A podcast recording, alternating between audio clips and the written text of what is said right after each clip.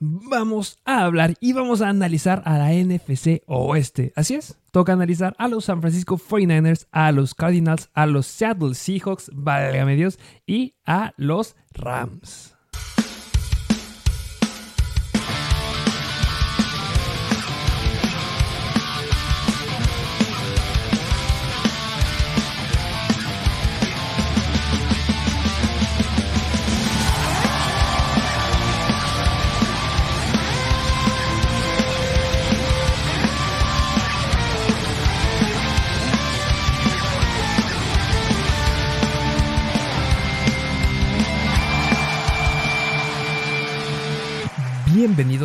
A nuevo episodio de Mr. Fantasy Football.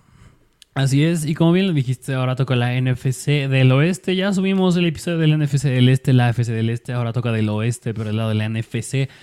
Donde, pues, mira, es que lo digo muy seguido, las cosas se ponen interesantes, pero yo creo que a lo mejor y en esta, concretamente, nada más hay un equipo que yo creo que sí se ponen muy interesantes las cosas, porque en los demás están bastante igual que la temporada pasada las cosas. Sí, justamente en el episodio pasado en el que estuvimos hablando de la NFC Este, eh, estuve hablando de un equipo que andaba de Mamadorts y justamente está aquí, en la NFC Oeste, que dije, oh, ¿sabes qué?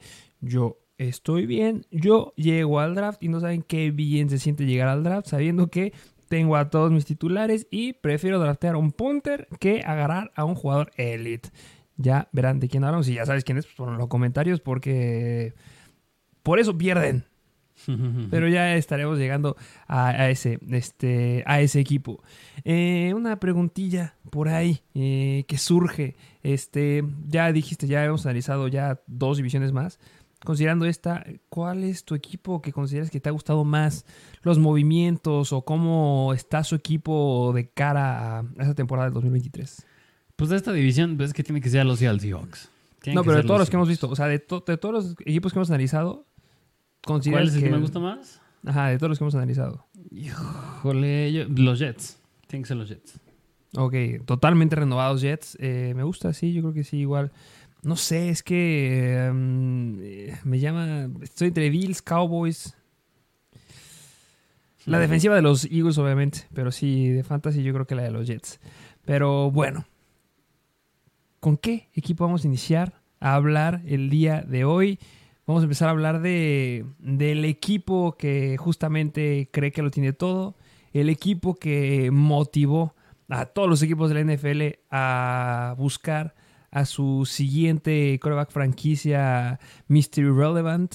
Y es así como vamos a hablar justamente de los San Francisco 49ers y vamos a hablar de este señor de Brock Purdy y, de lo interesante que se volvió el draft, ¿eh? porque justamente los 49ers demostraron que un quarterback titular no está en el primero, segundo, tercero. Le cerraron la boca a lo que habían hecho los Patriots justamente con el pick 199 con Tom Brady justo agarraron a Mr. Relevant en el draft de la temporada pasada y pues bueno, todos los equipos empezaron a jalar y a buscar eh, por todos lados intentando encontrar un Brock Purdy por ahí perdidos. De los que a mí más me, me gustaron fue pues la llegada de Hendon Hooker a los Detroit Lions, pero pues bueno, ya hablaremos en su momento de eso, pero pues interesante lo que hace este hombre en la NFL. Sí, justamente que empezando hablando de los 49ers, empezando en la posición de quarterback, pues es Brock Purdy que precisamente en el juego contra los Eagles tuvo su lesión. Aún pues no se sabe si sí puede estar al 100% para la semana 1. Pero pues aquí el debate siempre es, ¿se debería de quedar a Trey Lance como titular? ¿Se debería quedar Brock Purdy? A mi punto de vista, se debe de quedar Brock Purdy. A mi punto de vista debe ser el titular porque hasta llegaron a considerar mandar en un trade a Trey Lance. Eh, si no me recuerdo en el draft y antes del draft, Trey Lance parecía estar en discusiones. Pero es que el problema con Trey Lance es que no ha jugado muchos juegos desde hace que ya unos cuatro años. Lleva muy poquitos juegos jugados como coreback titular. Así que aquí Brock Purdy, si va de coreback 1, ¿te atreves a agarrarle en fantasy? Eh, no. Y yo, la verdad, yo no estoy del lado de los que creen que Brock Purdy se merece estar. O sea, yo no, o sea, obviamente no le voy a los 49ers, pero eso no significa que esté fundamentado mi opinión en lo que voy a decir. O sea, para cerrar específicamente en Fantasy tenemos que ver lo que hizo hasta Wildcard, o sea, hablando de la semana número 13 que fue en contra de Miami, hasta la semana, bueno, la primera semana de playoffs que fue para ellos en Wildcard en contra de Seattle. Considerando esas semanas en fantasy, estuvo promediando 23 puntos fantasy. Si nos vamos ya un poquito fuera de fantasy, estuvo completando 18 pases en promedio por partido de 27 intentos, con una tasa de pases completos del 67%, o sea, nada mal. Por partido estaba clavando 234 yardas, tampoco está nada mal, pero eh, bueno, estuvo completando más de 2 puntos y cacho touchdowns por partido y en la mitad de esos partidos le interceptaron al menos una vez. ¿Cuál es la cuestión aquí? Que yo siempre lo llegué a decir, y si nos escuchan desde la temporada pasada, era mi problema con este hombre.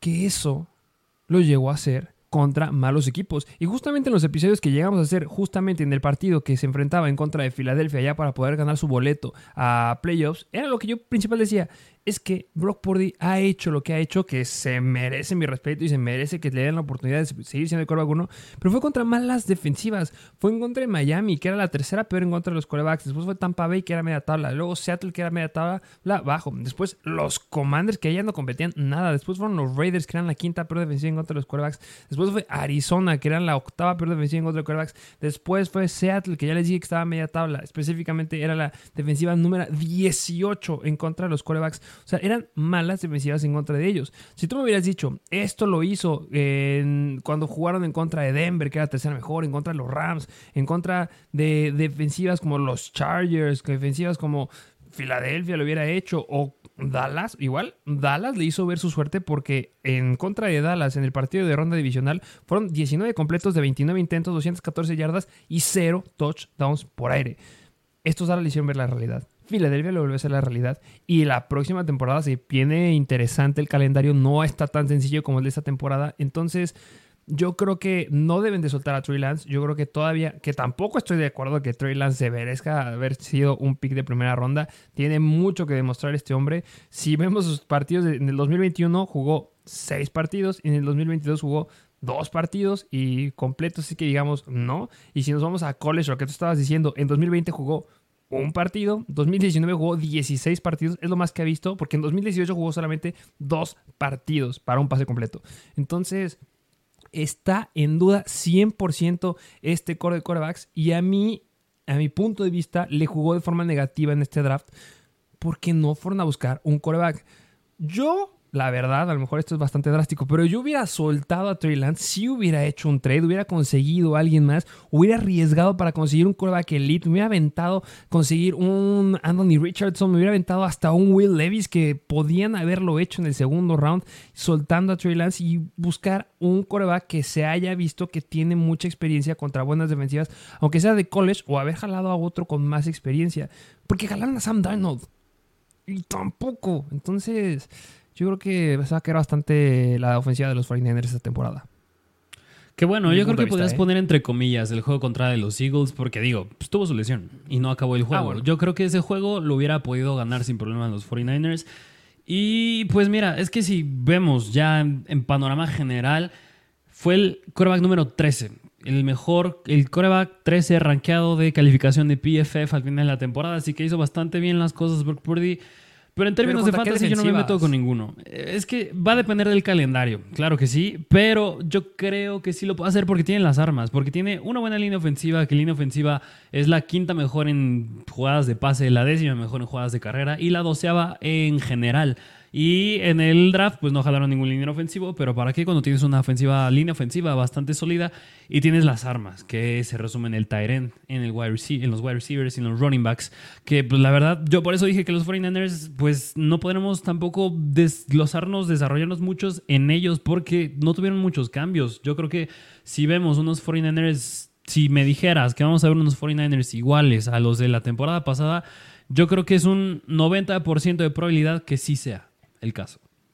Sí, van a ser eh, bastante similares, pero yo sigo considerando, tú lo dijiste, a lo mejor Filadelfia tuvo la lesión, que sí, me recordaste ahorita bastante, pero pues Dallas jugó, completo y Dallas era la defensiva número 11 en contra de los corebacks. Sabíamos que iban a presionar bastante y los hizo ver su suerte. Claro que ganaron el partido y claro que algo que les faltaba a los 49ers era un pateador, que fue lo que justamente jalaron al mejor pateador, lo jalaron los 49ers, pero sí, este equipo sigue siendo bastante, bastante similar. El calendario ya salió, vayan a verlo, ya estuvimos ahí en las historias de, de Instagram y pues sí, la ofensiva, la verdad, no hay mucho que analizarle. Christian McCaffrey como running back 1, running back 2 Elijah Mitchell, running back número 3 Jordan Mason y running back número 4 este Tyrone Davis Price. no sé si tengas algo que decir de estos running backs, porque también los wide receivers están, es lo mismo. Divo Samuel Sí. como wide receiver uno, o se rumora que Brandon Ayuk ya puede tomar relevancia como un wide receiver número uno también. Está Juwan Jennings y este Ray Ray McLeod. No cambia. Sí, no, de hecho, pues de los running backs, mira, yo este core de running backs lo metía muy parecido cuando hablamos de los Philadelphia Eagles, de los mejores de la liga. Yo creo que sin problema, este también es uno de los mejores de la liga. Pues bien lo dijiste, McCaffrey, running back 1. A ver, si tienes el pick 1 general de fantasy, agarras a Christian McCaffrey. Mm, sí, Sí, sin pensar. Todavía lo sigo pensando. O sea, todavía lo sigo considerando como la temporada pasada que muchos estaban diciendo, es que es Jonathan Taylor. Les dijimos, no agarran a Jonathan Taylor, pero bueno, No. lo agarraron mucho Jonathan Taylor. Christian McCaffrey, con esto que les acabo de decir de los corebacks, o sea, eso respalda lo que opino de Christian McCaffrey. Tiene que ser un pick número uno. Y era lo que estábamos hablando también en el episodio de los Giants. A final de cuentas, yo, ¿por qué no me agarraría, me arriesgaría tanto con un Shea con Barkley? Si tiene una temporada como la, la del año pasado, obviamente Barkley es muy atractivo, pero tiene mucho riesgo de lesiones. McCaffrey también lo tiene, sí lo tiene, pero no es tan importante como lo llegó a tener McCaffrey. Y claro que ahí sigue estando nombres importantes, como por ejemplo un Eckler, pero, pero la ofensiva de los Chargers también llegó a cambiar un poco para esta temporada. Jalan este Quentin Johnston, jalan, bueno, siguen teniendo ahí Mike Williams, Keenan Allen, que decir, sigue estando ahí. Que yo creo que es el con el que siguiente que se sigue debatiendo, porque para mí, yo le llegué a decir igual en el episodio pasado. Running back 1 es Christian McCaffrey y running back 2 es Austin Eckler. Y con ellos dos me sigo quedando con McCaffrey. Sí, sí, 100%. Yo igual. O sea, yo sí tengo el pick número uno general sin pensarlo. Sí agarro a Christian McCaffrey en ligas PPR. Y hablando de los wide receivers, la verdad, pues vamos a analizarlo más a profundidad. Esto es un poquito más viendo qué es lo que hicieron o cómo están eh, los equipos de cara al NFL Draft. Ya estaremos sacando ranking- rankings, ya estarán viendo dónde colocamos. Es muy interesante porque ya hay, a diferencia de hace dos años o el año pasado, para no irnos tan lejos, no había muchos equipos que justamente compartieran a dos eh, wide receivers, que vamos a abordar a varios en este episodio.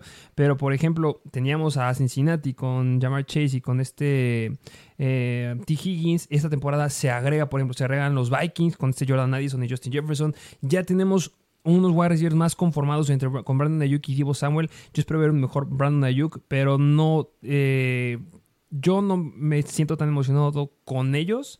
eh, específicamente para ponerlos a nivel, a pesar que tienen potencial de wide receiver uno con un CD Lamb o con un, ¿qué te gusta? Un Jalen Waddle, yo creo que atrasito de ellos estarían, pero pues tampoco tan emocionados como lo llegó a hacer Divo Samuel hace dos temporadas.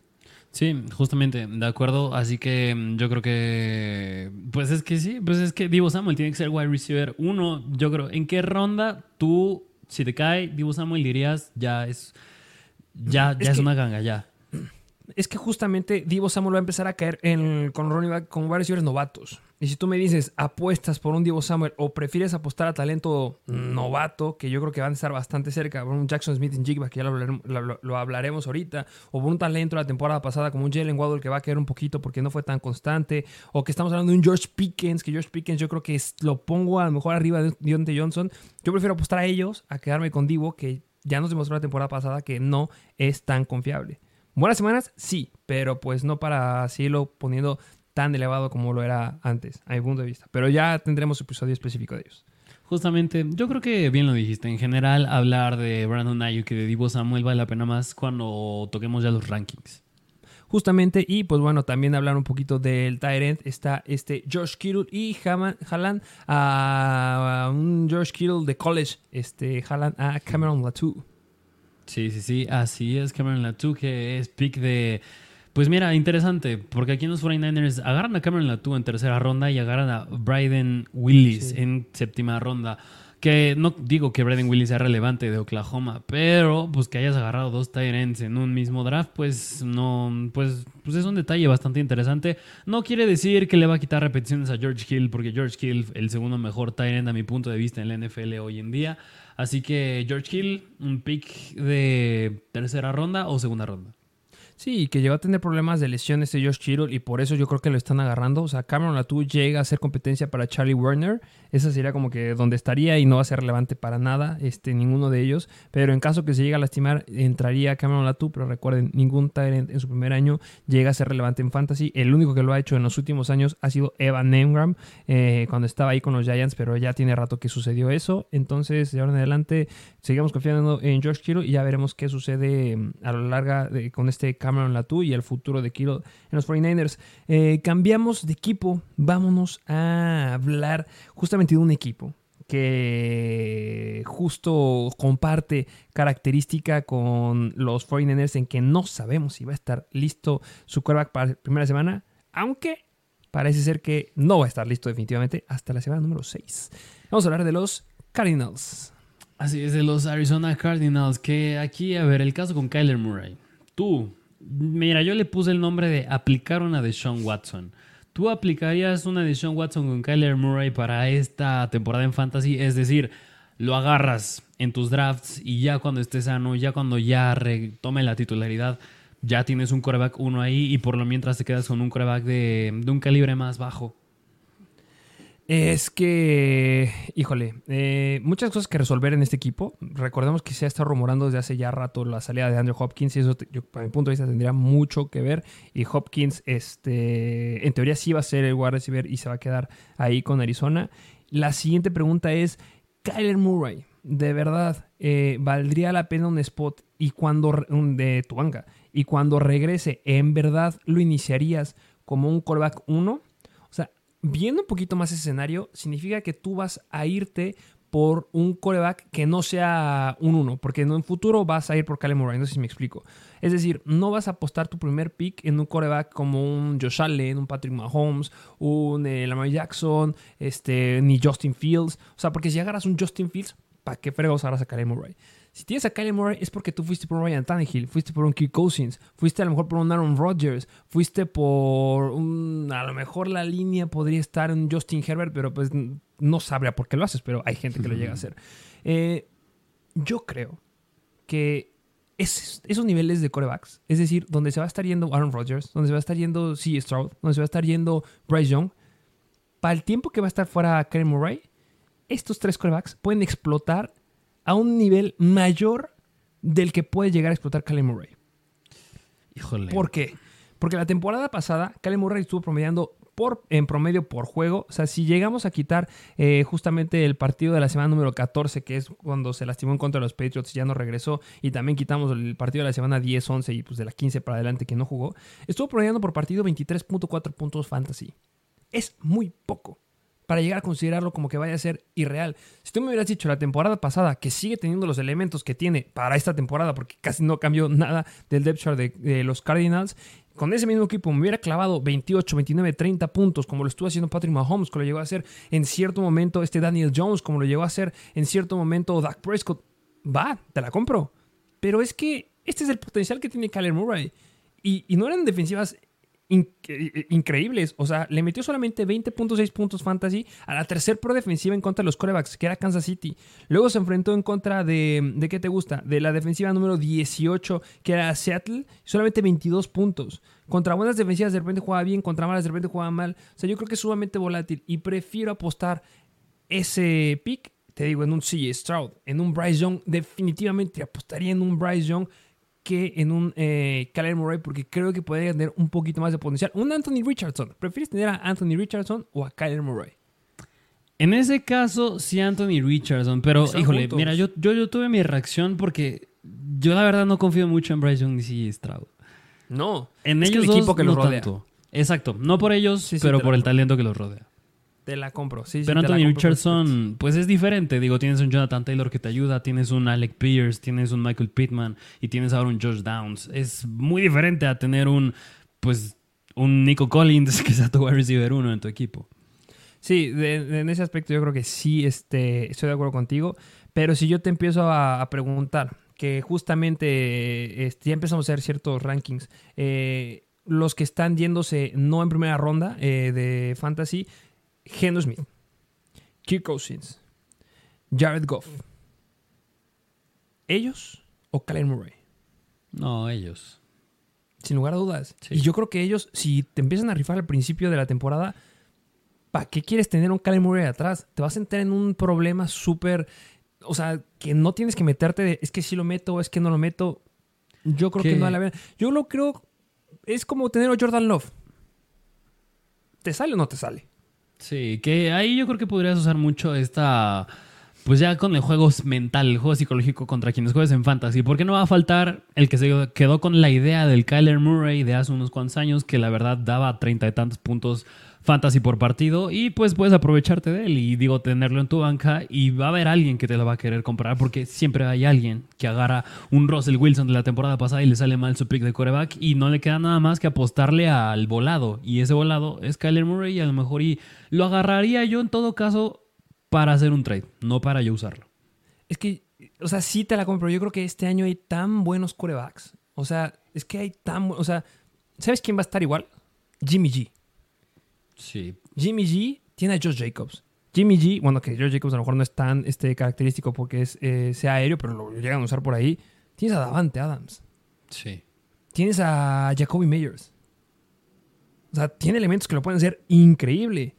Y justamente esa persona que a lo mejor se lastima a alguien va a llegar a waivers y va a encontrar a Jimmy G y lo va a agarrar sin ningún problema y tú vas a seguir ocupando un espacio que van a ser primero seis semanas que no va a jugar y que después podría ser bueno, podría ser malo y vas a estar como, oh, es que lo quiero soltar, pero no lo puedo soltar, es que quiero hacer un trade, pero el que le voy a hacer un trade eh, puede encontrar a Desmond Reader que tiene a lo mejor un Pitts que puede que, o puede que sí, o puede que no haya explotado y que también tiene un Drake London que se está rifando, o puede encontrar a un Ryan Tannehill que puede estar haciendo ahí este, buena química, o a lo mejor tiene un Stroud o un Trey Lance que no llegan a meter a este Brock Purdy, o de repente Mac Jones que llega a hacer química con Julius Smith Schuster, o o Sam Howell, que de alguna forma Sam Howell tiene muy buenos elementos alrededor de él que podría llegar a ser algo, no sabemos. O tiene un Baker Mayfield, que tiene un Mike Evans y que tiene un Chris Godwin. O sea, justo, es que hay tantos corajes. Y de los que te estoy hablando son de los que están fuera del top 20. O sea, después de eso tienes a muchos que pueden llegar a explotar bien. Tienes un Kenny Pickett que te puede llegar a funcionar en ciertas semanas.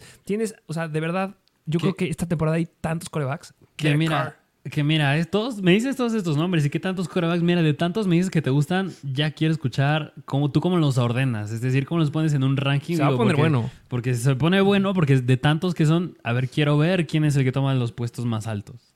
Y justo, ¿eh? Y es que son nombres que ahorita, o sea, hablando de ellos, puede funcionar tan bien. Derek Carr. Imaginemos que Michael Thomas regresa al 100%. Imaginemos que Alvin Camara regresa, o sea, juega y no me lo.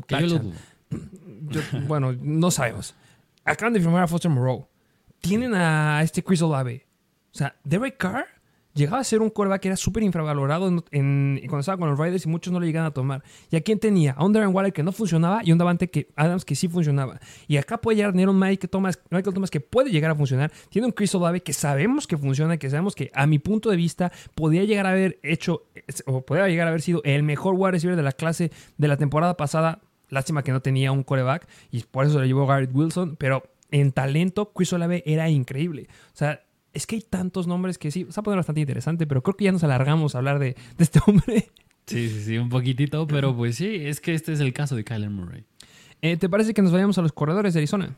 Sí, vámonos a los running backs. Bueno, nada más, eh, esto sí lo quiero agregar. eh, justamente el que sería el coreback sería Colt McCoy en estas seis semanas. Y que hablando de esto, esta tendencia que hizo Brock Purdy, jalaron a Clayton Toon este, en el draft. Podría ser que lo lleguen a considerar por ahí. Y pues bueno, de los corredores, tiene a James Conner el número uno, tiene a Kentoy Ingram, a Corey Clement y a Tyson Williams. Que Tyson Williams está en Arizona desde la temporada pasada, pero no encontré imágenes de él. Que, mm, mira, aquí yo creo que el punto interesante, mm, ya pasando más allá del quarterback, es que una, se nos está olvidando considerar que estos Cardinals tienen cambios en sus coaches. Ah, y una es el head coach. Mira, que Cliff Kingsbury era el que mandaba la ofensa y el que era head coach. Y ya no está. ¿Y quién llega? El head coach llega Jonathan Gannon, que era el coordinador defensivo de los Eagles. Y de coordinador ofensivo llega Drew Petzing, que, es, que era el coach de quarterbacks de los Cleveland Browns. Así que, pues mira, mm, lo menciono porque esta ofensa va a tomar un rumbo distinto. Porque la temporada pasada, el, 600, el 60% de las jugadas de los Cardinals fueron por aire. Ahora, con este cambio de Kyler Murray, yo creo que Colt McCoy yo no creo que sea el titular, yo creo que va a ser más Clayton Toon. Y por eso mismo, porque es un coreback, porque, es un, porque ya no es Kyler Murray y porque es un cambio de coreback, un coreback novato, te tienes, no tienes, tienes que cambiar ese 60% más inclinado hacia el ataque terrestre. Y ahí es donde entra, yo creo que específicamente James Conner. Pero ahí le tenemos que poner un pero, porque estos Cardinals tienen la, la de las peores líneas ofensivas de la liga. Específicamente la, segunda, número, la segunda peor, exactamente. Eso quise decir. La segunda peor. Y en jugadas, este, mm, la línea ofensiva, en jugadas de terrestres, de bloqueo, son la igual. La segunda peor. mejoran un poco cuando ya son jugadas de pase, pero en jugadas terrestres, en jugadas por carrera, son de las peores. Así que considerando este cambio de corebacks, cambio de cocheo y teniendo una mala línea ofensiva, ¿cómo ves a James Conner? Que justo, yo te voy a poner otro pero. Recordemos que James Conner no es el running back más sólido de la NFL. Está en la NFL desde 2017 y en todas las temporadas que ha jugado se ha perdido al menos dos semanas en este en cada una de las temporadas. Y digo dos semanas porque en 2021 solamente fueron dos semanas. Pero si quitamos la de 2021 se ha perdido al menos tres juegos por temporada.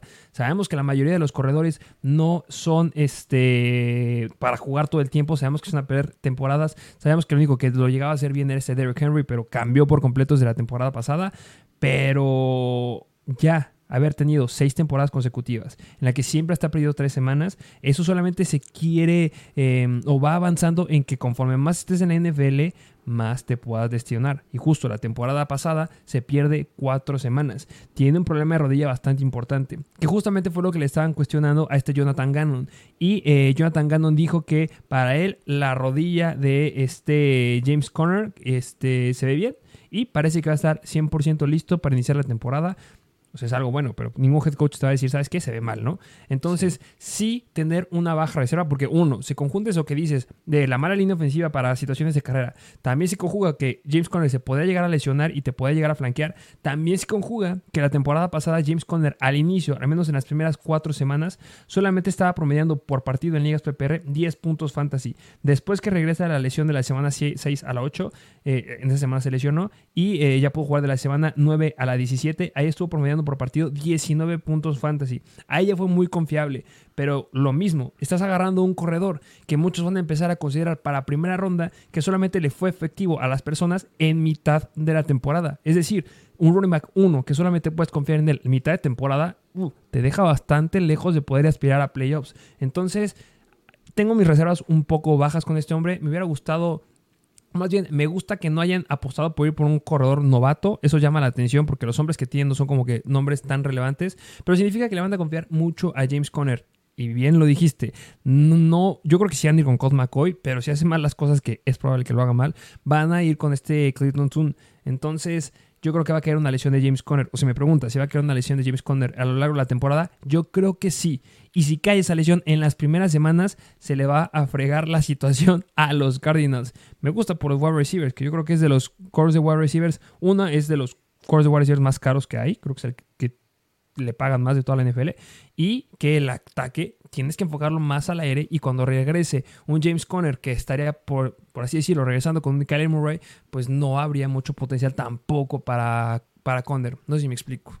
Sí, sí, sí, sí. Sí, o sea, yo, yo en el punto que mencionaste, que Conner se va a lesionar, concuerdo. Pero independientemente de eso, sea el running back que sea en este equipo, yo lo definiría en tres palabras. Y uno es muchas, bueno, tres argumentos. Y uno es muchas oportunidades, dependiente al touchdown y e ineficiente. Así yo lo definiría, el sea que sea el running back de este equipo por la línea ofensiva y este cambio de quarterbacks. Y es que, mira, por más yo creo que quieras enfocar tu ataque hacia un ataque aéreo, Colt McCoy no es ese quarterback que te puede dar unos más de 30 intentos de pase por partido. Yo lo dudo mucho. Y por otro lado, em, el quarterback novato Clayton Toon, pues es quarterback novato y no fue tampoco que digas de primera ronda. Así que la veo bastante complicada para estos Cardinals. Están apostando a conseguir a un Brock Purdy, pero pues ya si le sale, pues esperemos que sí, pero pues si no le sale, se complican mucho las cosas. Y, y, se hace hincapié en lo que dijiste, que también yo no hice mucho hincapié, pero sí. Conner es muy dependiente al touchdown. Muy, muy dependiente al touchdown. Si no anota, te deja con muy malos puntos para hacer un running back 1. Dejando claro eso, Vamos a ver los wide receivers, que justamente en la zona de los wide receivers, pues tienen esta joya de equipo. Tiene a DeAndre Hopkins como el wide receiver número uno, a Marquise Hollywood Brown como wide receiver número dos, a Rondale Moore como wide receiver número tres y jalan a Michael Wilson.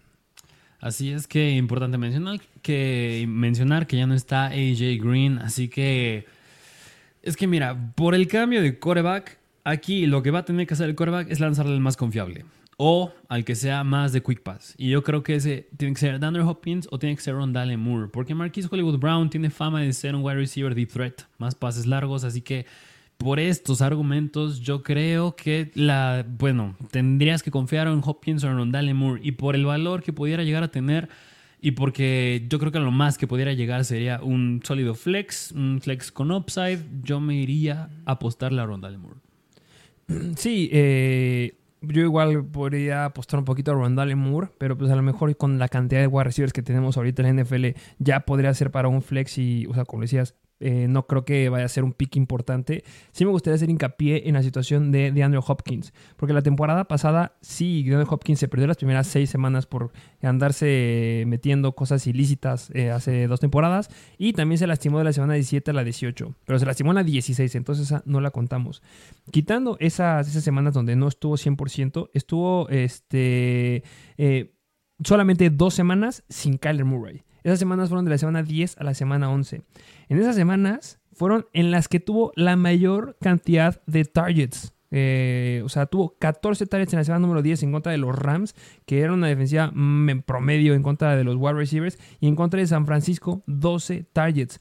Ambas, eh, cada una para 10 recepciones y 9 recepciones, y en ninguna anotó. Y estuvo promediando 19 y 18 puntos fantasy en cada una de ellas. Es decir, cuando no está Kyle Murray y cuando está el quarterback número 2, siguen confiando de Andrew Hopkins. Entonces, yo no creo que baje su potencial, sea el coreback que sea. Porque bien lo dijiste tú, necesitas un coreback que sea un quick passer, que, pueda correr todas las rutas de, los wide receivers. Y ese es Andrew Hopkins y tiene las, las, armas, tiene las manos para poder atrapar lo que sea. Entonces, no creo que le afecte que no esté este Murray. Y eso va a ayudar justamente en el draft porque mucha gente va a ver que no va a estar Kyler Murray las primeras seis semanas y se va a alejar de Andrew Hopkins. Entonces yo les diría, no le tengan miedo a ese aspecto, aviéntense con él. Y pues bueno, cuando regresó este Kyler Murray, llegó a tener semanas de 11 targets, 11 targets, otra pudo tener otra vez 14 targets. Entonces eso es bastante, bastante bueno para DeAndre Hopkins. Yo sigo teniendo mis expectativas altas para eh, Hopkins y bueno, si lo cambian de equipo, pues va a estar interesante también. Justamente. Y bueno, pues ya para hablar este, de eh, la última posición de los Titans está este Suckers y está Trey McBride, que Trey McBride había sido el mejor Tyrant de la clase del año pasado, en teoría, pero pues sigue estando detrás de Suckers, entonces pues aquí brilla Ertz.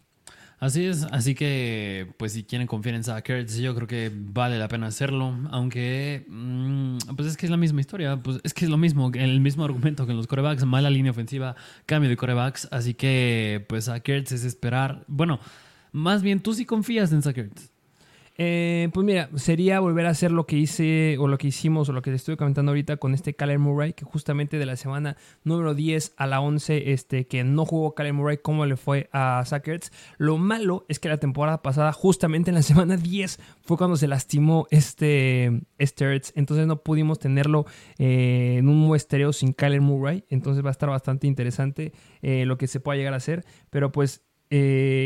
lo que sí podemos decir es que cuando llegó de Andrew Hopkins bajaron muchísimo sus targets. Porque cuando no estaba de Andrew Hopkins en las primeras seis semanas, estaba promediando casi nueve targets por partido. Y cuando llegó Hopkins, cayó a tener unos cinco targets en promedio por juego. Entonces, una ofensiva completa con todos los elementos este, saludables le pega bastante a Sackers. Le pega no para que no lo metas. O sea, le pega para dejarlo en promedio como todos los Tyrants. Si no estuviera un Hopkins, sin lugar a dudas es un Tyrant elite y que puede estar compitiendo al nivel de un Mark Andrews, por ejemplo. Pero ya con este Hopkins, pues se baja a unos 4, 5, 7 targets. Entonces, pues bueno, para que lo consideren, pero sigue siendo sumamente confiable. Eh, y pues bueno, ya, eh, sí hay que mencionarlo, cuando no estaba Hopkins, sí fue muy dependiente al touchdown, pero a Kyler Murray sí le gustaba buscarlo en zona roja. Entonces, tiene sus pros y contras. A ella se valorará en el ranking específico de Tyrants. Justamente, pero pues esos fueron los Arizona Cardinals. ¿Qué te parece si nos vamos al siguiente equipo? Que estoy impaciente por discutir este equipo. Te dejo que los presentes. que pues son los mismos Seattle Seahawks. Que híjole, estos Seattle Seahawks, pues aquí, como se darán cuenta, hablamos del lado ofensivo. Y si hubo un equipo que sí se armó del lado ofensivo en el draft, fueron estos Seattle Seahawks. Híjole, eh, sentimientos encontrados. Em, me gusta pero me asusta y luego no me gusta. O sea, así fueron mis emociones. Como que empezó el draft, como que, ah, mm, mm, me gusta. Uy, mira, jalaron eh, el mejor corner de la clase. Mm, me gusta. Uy, después, uy, a ofensiva, me gusta. Después, como que, uy, pero ¿qué va a pasar ahí? Y después su siguiente pick fue como, ese ya me asustó. Vamos a ir poco a poco para que vayan ejemplificando qué quiero decir. Eh, Smith. Le llegan nuevos elementos, específicamente por aire. Y le llega uno de tus wide receivers favoritos de esta clase. ¿Quién llegó? Pues de la del mejor equipo de college que hay de los Ohio State Buckeyes llega Jackson Smith y Jigba que pues justamente le afecta un poco a DK Metcalf y a Lockett. Ahorita lo abordaremos, pero pues le ayuda sin duda alguna a Geno Smith que mira, un detalle interesante a considerar de estos Seahawks es que en el 2022 Seattle fue el equipo que menos mandó 11 mm, personnel, es decir, un tight end y tres wide receivers y fueron de los que más mandaron 12, es decir, dos tight ends. Así que va a ser una ofensiva bastante distinta a la que vimos la temporada pasada de estos, Seattle Seahawks, porque pues no vas a tener nada más un DK Metcalf y un Tyler Lockett en el campo cuando acabas de draftear a Jackson Smith de Jigba en la primera ronda. Así que tienes que clavar a los tres y por eso mismo la temporada pasada Geno Smith acabó como el coreback, este, si no mal recuerdo, 6, coreback 6, así que ahorita se está yendo como el coreback número 15. Así que tú, considerando que ahorita se está yendo como el coreback 15, y la temporada pasada acabó como el quarterback 6, ¿tú cuál crees que sea el upside de Geno Smith? El upside es muy alto. O sea, definitivamente lo que puede llegar a ser este Geno Smith, nuevamente se gana el, problema eh, del nombre. Pues justamente mucha gente cuando no es un quarterback que sea como que sumamente llamativo, les da miedo ir por él. Pero a mí me sigue encantando. Justamente entra con estos quarterbacks que estábamos hablando hace rato con Kalen Murray, que yo prefiero llevarme a Geno Smith. Porque Geno Smith eh, en fantasy fue constante. A mi punto de vista, era un coreback que si lo agarraste fue porque lo agarraste en un late round, entonces fue bastante bueno para lo que te estuvo dando. O sea, específicamente, si nos vamos a sus mejores semanas, que fue de la semana número 3 a la semana número 13, te puedo asegurar que en más del 70% de esas semanas ganaste en tu fantasy. Porque estamos hablando que estabas teniendo un equipo con un wide receiver 1 y un running back 1 sólidos, hasta un wide receiver 2 sólido, un running back 2 a lo mejor 2-3, pero estabas teniendo un coreback que te estaba clavando 25 puntos fantasy en promedio por juego. Obviamente no se comparan a los 30 que estuvo clavando este Josh Allen o que estaba clavando este Patrick Mahomes, pero sí llegó a tener semanas de 30 puntos, específicamente en contra de Detroit, que sí, era la peor defensiva en contra de los corebacks, pero clavó 34.9 puntos fantasy, 30 intentos de pase 23 completos, 320 yardas para dos touchdowns, cero intercepciones, teniendo una, una, una, una participación bastante, bastante importante para tu equipo en fantasy. Después en contra de los Saints, que ya cambió porque eran la defensiva número 10, la décima mejor defensiva en contra de quarterbacks, pero se la sudaba porque metió 26.7 puntos fantasy. Después tenemos a los Giants, Arizona y a Tampa Bay. Y esas tres este, esas tres defensivas les clavó más de 20 puntos fantasy, 21, 25 y 24 puntos. Después los Rams, octava mejor defensiva en contra de los corebacks, 30.7 puntos fantasy, 3 touchdowns, más de 350 yardas por aire. O sea, el potencial que tiene Kenneth Smith es muy, muy alto. Mm, antes yo pensaba que era mm, sumamente característico que corriera mucho, pero pues no, no era una de sus características principales porque, o sea, sí corría, pero no tanto como lo llegaban a hacer otros. Pero sin lugar a dudas va a ser un elemento que ya no va a estar ocupando tanto por los elementos que llegaron.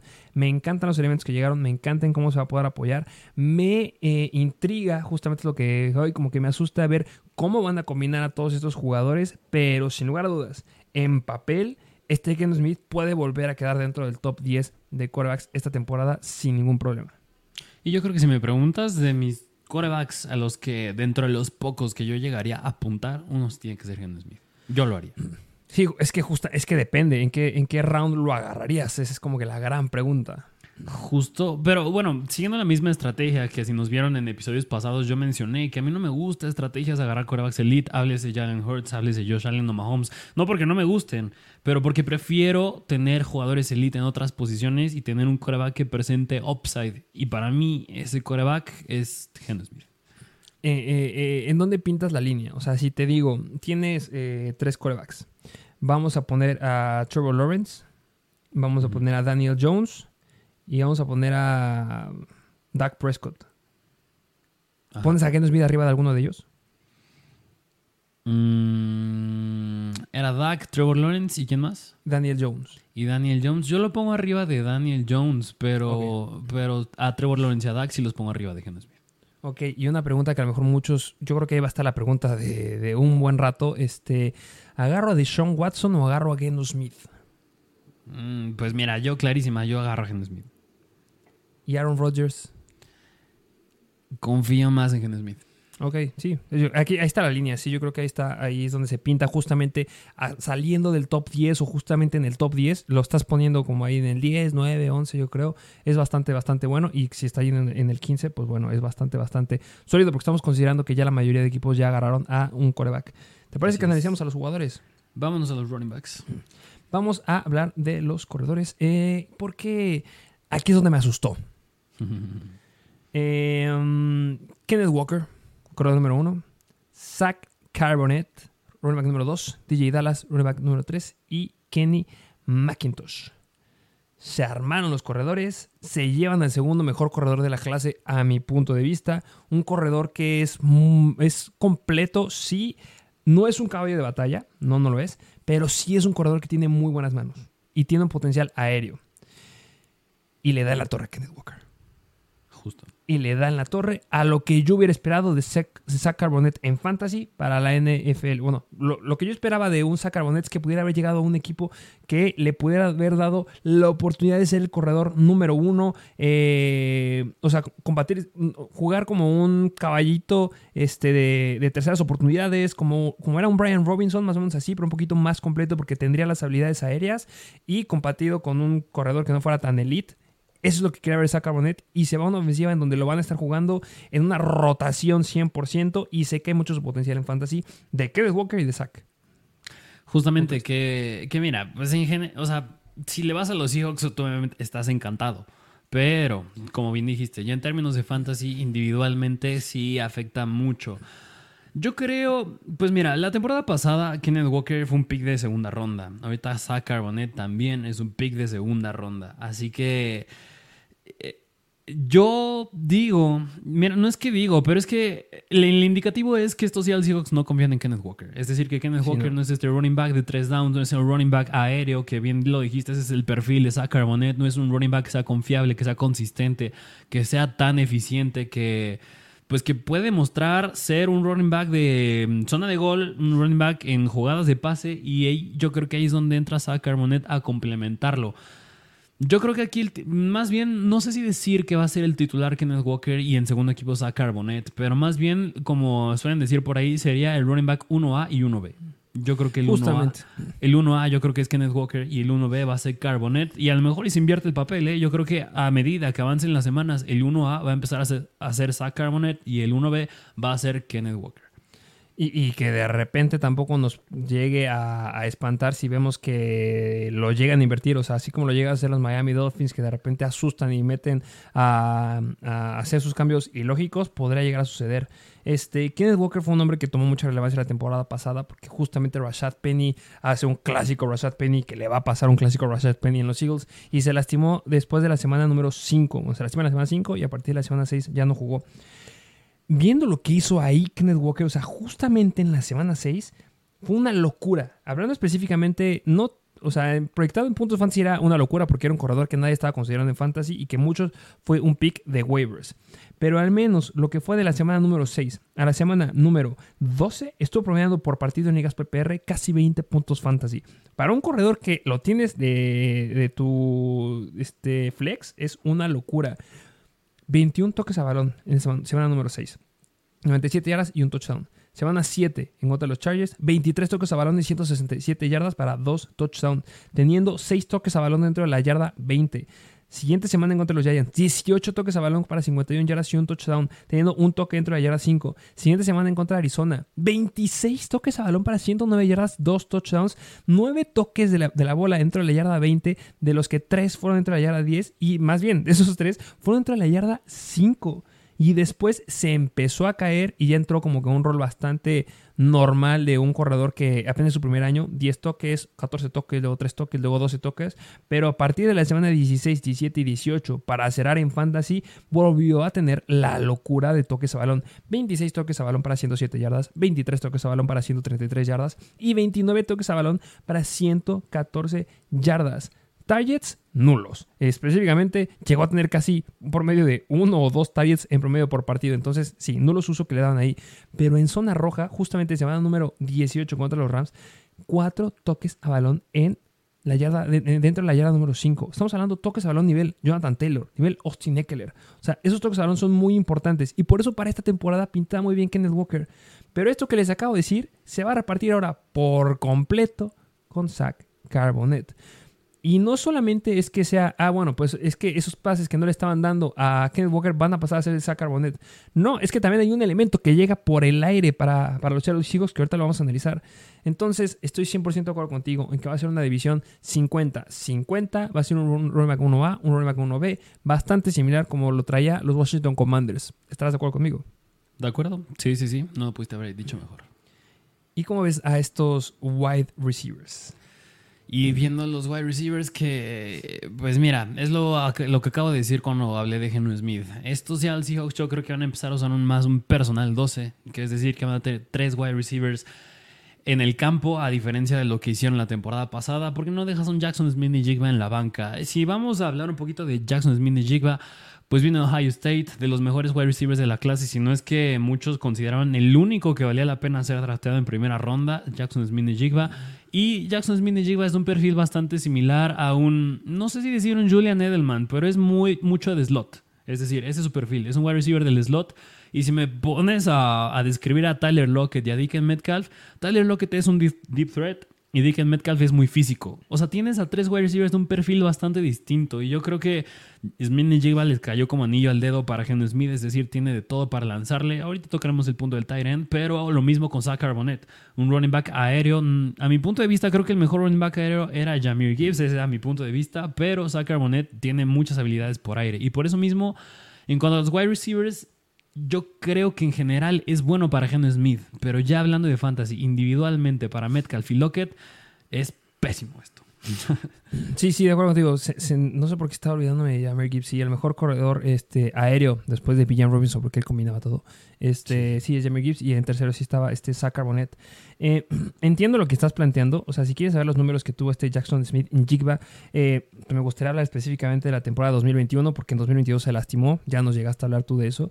Este, en el 2021 tuvo 95 recepciones para 1606 yardas, 9 touchdowns, 112 targets. O sea, es que 95 recepciones y 112 targets. O sea, tenemos una tasa de recepción bastante, bastante alta. Manos sumamente confiables. Es un wide receiver que sabe cómo pelear la bola. En balones disputados, justamente, que era justamente la discusión que se tenía en contra de este eh, Quentin Johnston, que es un wide receiver que no sabe cómo ganar una bola competida. No lo sabe hacer, por eso no me gustó que se lo llevaran tan alto los Chargers. Pero Smith Jigba sí lo sabe hacer. Tiene un radio de recepción bastante, bastante alto. Se estuvo promediando por, eh, por recepción 16.9 yardas.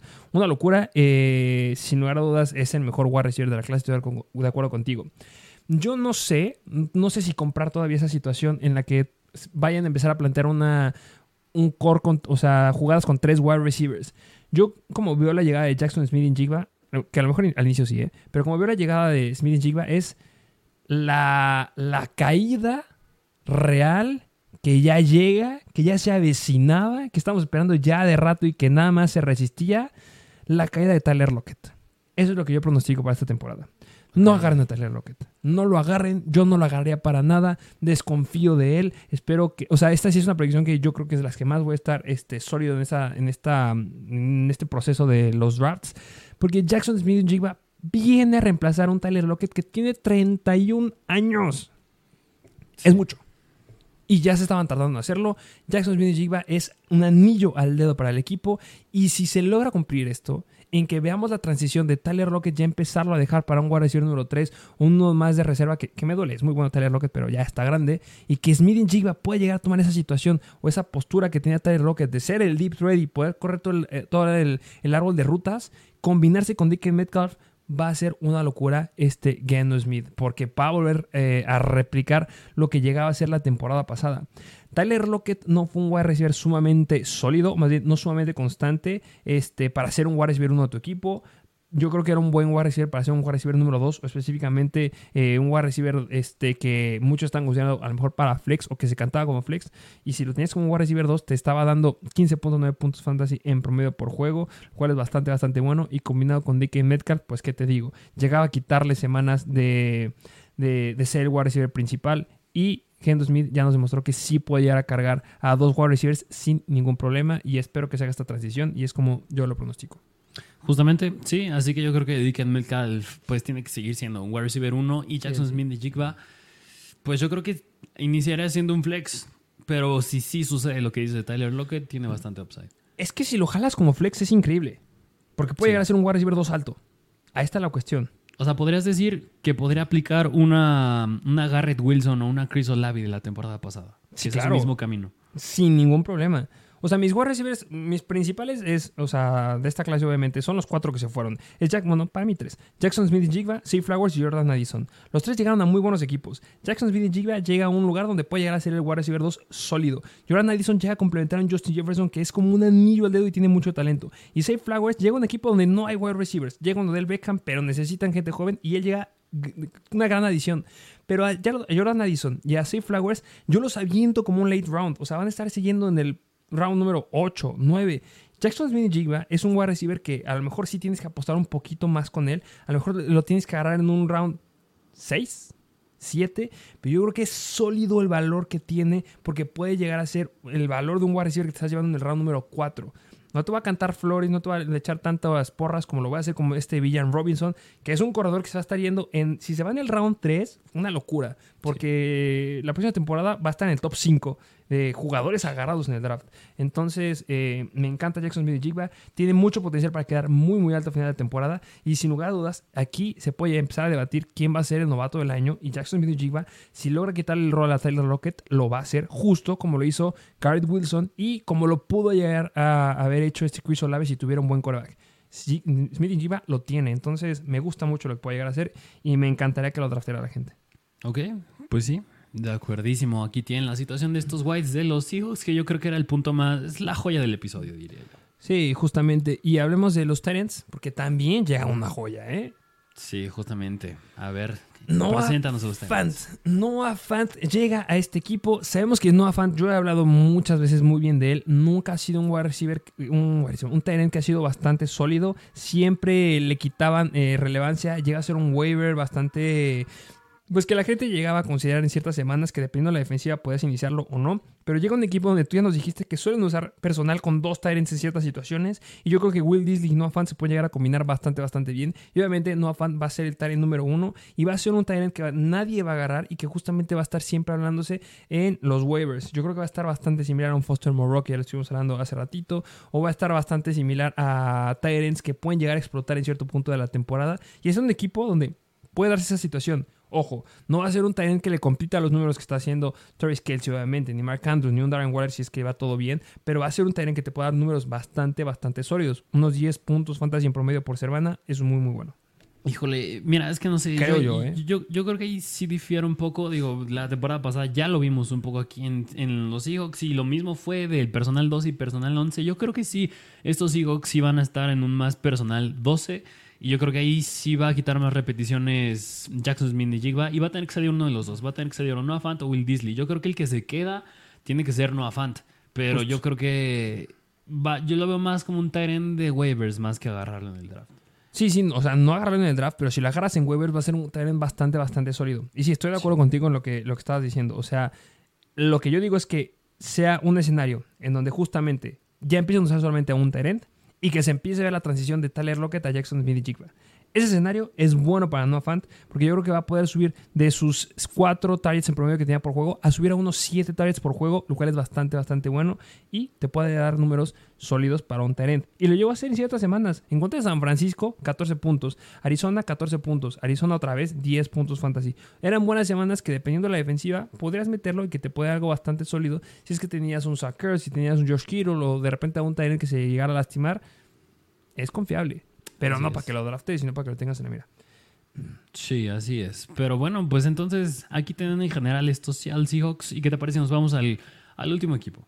Vamos a hablar ahora de los Rams, que los Rams la verdad hicieron muchos cambios. Eh, Matthew Stafford eh, regresa, eh, esperemos, porque recordemos que la temporada pasada cerró este Baker Mayfield. Y yo creo que aquí me interesa mucho más hablar de, del gan- claro ganador de este equipo, que para mí es Cam Akers.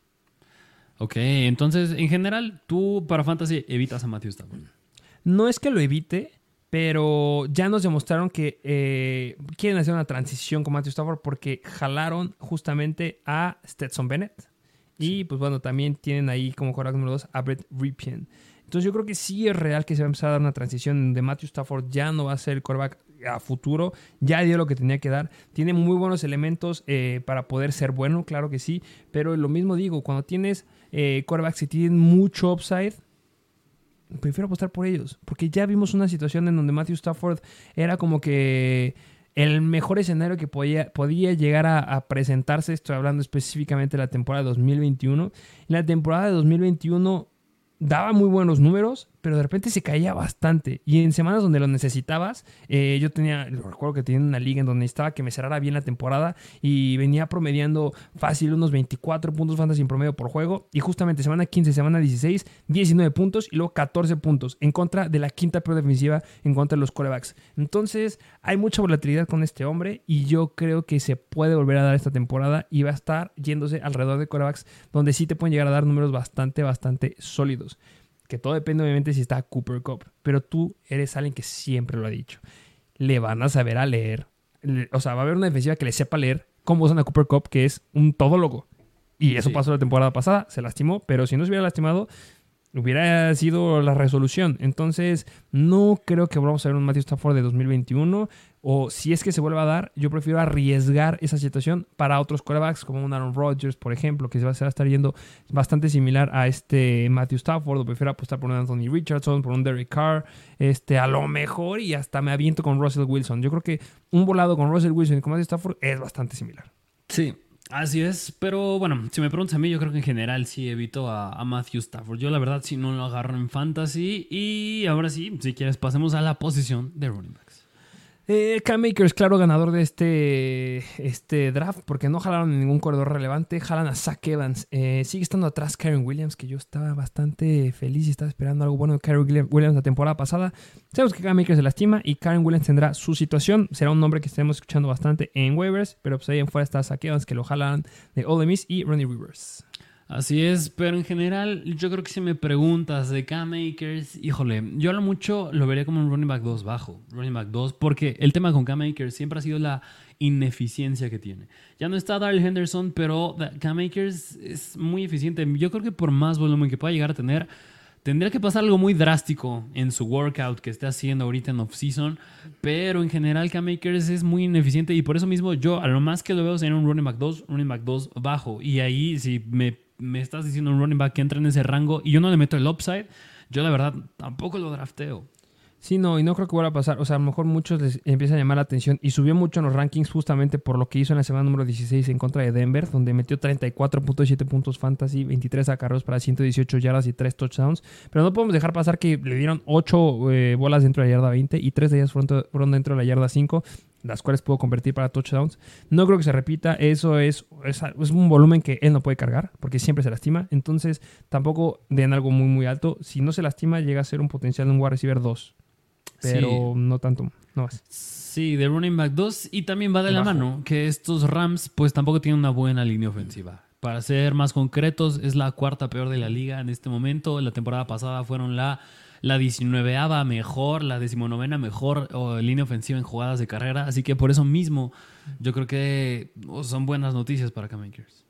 Justamente, y hablando de los wide receivers, pues tenemos a Cooper Cup, que en teoría tendría que estar listo para esta temporada. Eh, como wide receiver 2 tiene a Van Jefferson.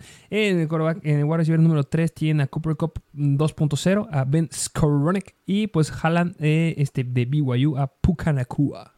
Que aquí sí me gustaría enfatizar hablando de los Rams. Yo creo que aquí sí vale la pena hablar un poco y es el tema de Cooper Cup, que tú ahorita lo mencionaste muy bien, que el tema de la temporada pasada era que no es que llegara un equipo que le supiera leer a los Rams, es que era demasiado predecible lo que iban a hacer. O sea, le estabas dando casi el... 40% de los targets, 30% a Cooper Cup. Y eso ya es muchísimo. O sea, no le puedes estar lanzando de esa manera a Cooper Cup. ¿Y qué pasó? Pues sí, a Cooper Cup en Fantasy le iba bien, pero en general a los Rams les fue de la patada en su temporada. Y esta temporada ya cambió un poco, porque Liam Cohen, que era el coordinador ofensivo de estos Rams, ya no está. Y llega Mike LaFleur que era el coordinador ofensivo de los Jets. Y si algo se caracterizaba en los Jets de hacer Mike LaFleur, era una ofensa muy inclinada al pase. Yo creo que tienen las armas para hacerlo. Yo creo que de ahí que llegue Pucanacua, que para mí es un. puede ser un sleeper bastante profundo, Pucanacua. Pero va el mismo argumento que dijiste con Tyler Lockett. Cooper Cup ya casi tiene 30 años y tú crees que podría valer la pena un pick de primera ronda en Cooper Cup con una ofensiva que era bastante predecible, que dependía mucho de los targets que le diera Matthew Stafford, yo la verdad, al menos esta temporada, si me cae en una segunda ronda, obviamente lo agarro a Cooper Cup, pero yo ya no me arriesgo a agarrarlo en primera ronda a Cooper Cup. Y no solo eso, eso es lo acabas de decir, el cambio de, staff de cocheo. Recordemos lo que pasó la temporada pasada. Pierden a Wes Phillips, que era el coordinador del ataque aéreo, y se fue a Minnesota. Y les dijimos: Justin Jefferson va a ser mejor que Cooper Cup. Justin Jefferson, agárrenlo arriba de Cooper Cup, va a ser el mejor wide receiver, porque el que está coordinando ese ataque aéreo estúpidamente cargado hacia un jugador es este Wes Phillips y se fue a Minnesota y lo hizo. Convirtió a Justin Jefferson en el mejor wide receiver y ahorita se vuelve a combinar con lo que acabas de decir. Entonces, las cosas no pintan para que volvamos a tener un Cooper Cup del 2021. Talento lo tiene, pero el playbook ya va a cambiar y la situación ya es otra por completo. Entonces, Cooper Cup es un buen wide receiver, sí. ¿Vale la pena ser el mejor? No. Yo a lo mejor agarro antes a Terry Hill, por ejemplo. Sí, sí, completamente de acuerdo. Si quieren ver lo que opinamos de Tyreek Hill, ya subimos el episodio de la AFC del Este, váyanlo a ver. Y, pero más allá, hablar de Cooper Cup, a mi punto de vista, yo creo que un sleeper que sí podría llegar a agarrarlo sería Pucanacua. Wow, tanto. Yo creo que sí, porque mira, a ver, Pucanacua fue un pick de quinta ronda, no parece mucho, pero en su última temporada de college, de acuerdo a PFF, fue el sexto mejor receptor entre todos los que pudimos haber visto en college, tanto los que entraron al draft como los que no entraron. Y Pucanacua, yo creo que sin problema puede pasar a Tutu Atwell y yo creo que sin problema puede pasar a Venus Coronek. A lo mejor el duelo ya estaría con Van Jefferson, pero así que Van Jefferson nos haya demostrado algo sólido para ser el wide receiver 2 de los Rams, yo diría que no. Y yo creo que el que presenta más upside aquí es Pucanacua. Y yo sí me aventaría, a lo mejor ya si es mi pick de última ronda, porque yo no creo que mucha gente lo considere, pero yo creo que si era mi pick de última ronda del draft, yo creo que sí me atrevería a agarrar a Pucanacua. Sí, es que sí, puede ser un, jugador que te puede llegar a salir, que eh, si tú ves solamente este core de wide receivers, todo apunta a que va a ser 100% Cooper Cup. El único nombre relevante es Cooper Cup. Pero si llega a pasar algo y se llega a cumplir todo esto que estamos diciendo, necesitan un wide receiver 2 confiable. Van Jefferson tuvo todo el escenario para hacer la temporada pasada y no pudo. Simplemente el máximo de targets que llegó a tener por partido fue hasta la semana 18 que le dieron 7 targets. Pero en Fantasy llegó a pasar solamente los 11 puntos en un juego. De ahí fueron 11, fueron 11, 7, 11, 5, 12, 5, 4, 10 y 9 puntos. No son números que te sirvan, considerando que había muy buenos wide receivers la temporada pasada, no lo necesitas como un jugador en fantasy. Necesitas un jugador que pueda llegar a ser un buen wide receiver 2, hablando del equipo de los Rams, y podría llegar a ser poco Andacua, sí. Pero para pudieras, justamente están los late picks. Y sí, como un late pick puede llegar a ser interesante lo que puede llegar a ser. Justo, y mira, nada más para echarle más tierra a Cooper Cup. Cuando tienes al único wide receiver relevante del otro equipo, pues vas a mandarle doble cobertura a Skoronek, a Jefferson, a Pucanacua. Pues no, mándasela a Cooper Cup. Es un buen wide receiver, pero con eso ya neutralizaste a los Rams.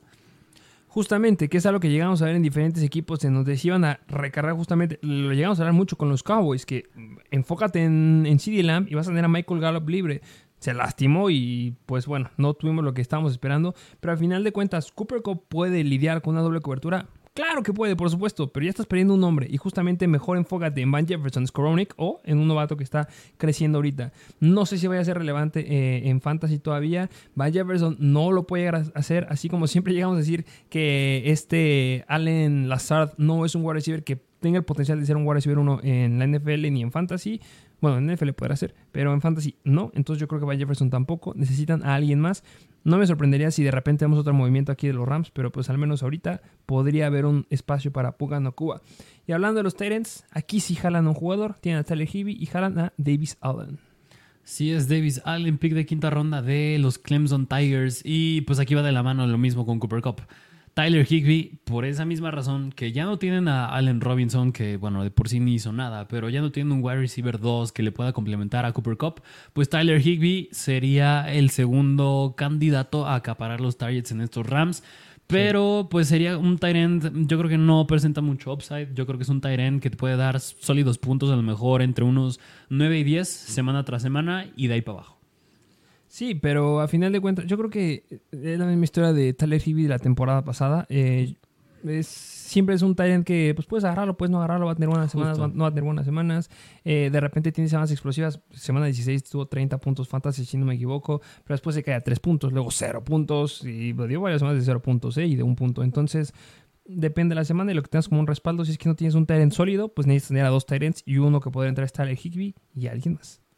Así es, así que con Higby es la historia de siempre. Pues bueno, esos serían todos los equipos y todos los jugadores que les traemos el día de hoy. Espero que les haya gustado. Dejen en los comentarios qué, qué división quieren que sea la próxima que analicemos. Recuerden que estamos subiendo noticias ahí en Instagram, en Mr. Fantasy Football y tenemos TikTok. Hay efect- efectos, hay muchas cosas que están subiendo ahí en TikTok. Síganos y pues bueno, algo más que agregar. No, nada más, dejen su like, coméntenos como bien dijiste, qué opinan y suscríbanse. Muchas gracias por escucharnos y pues si no tenemos nada más que agregar, nos vemos a la próxima.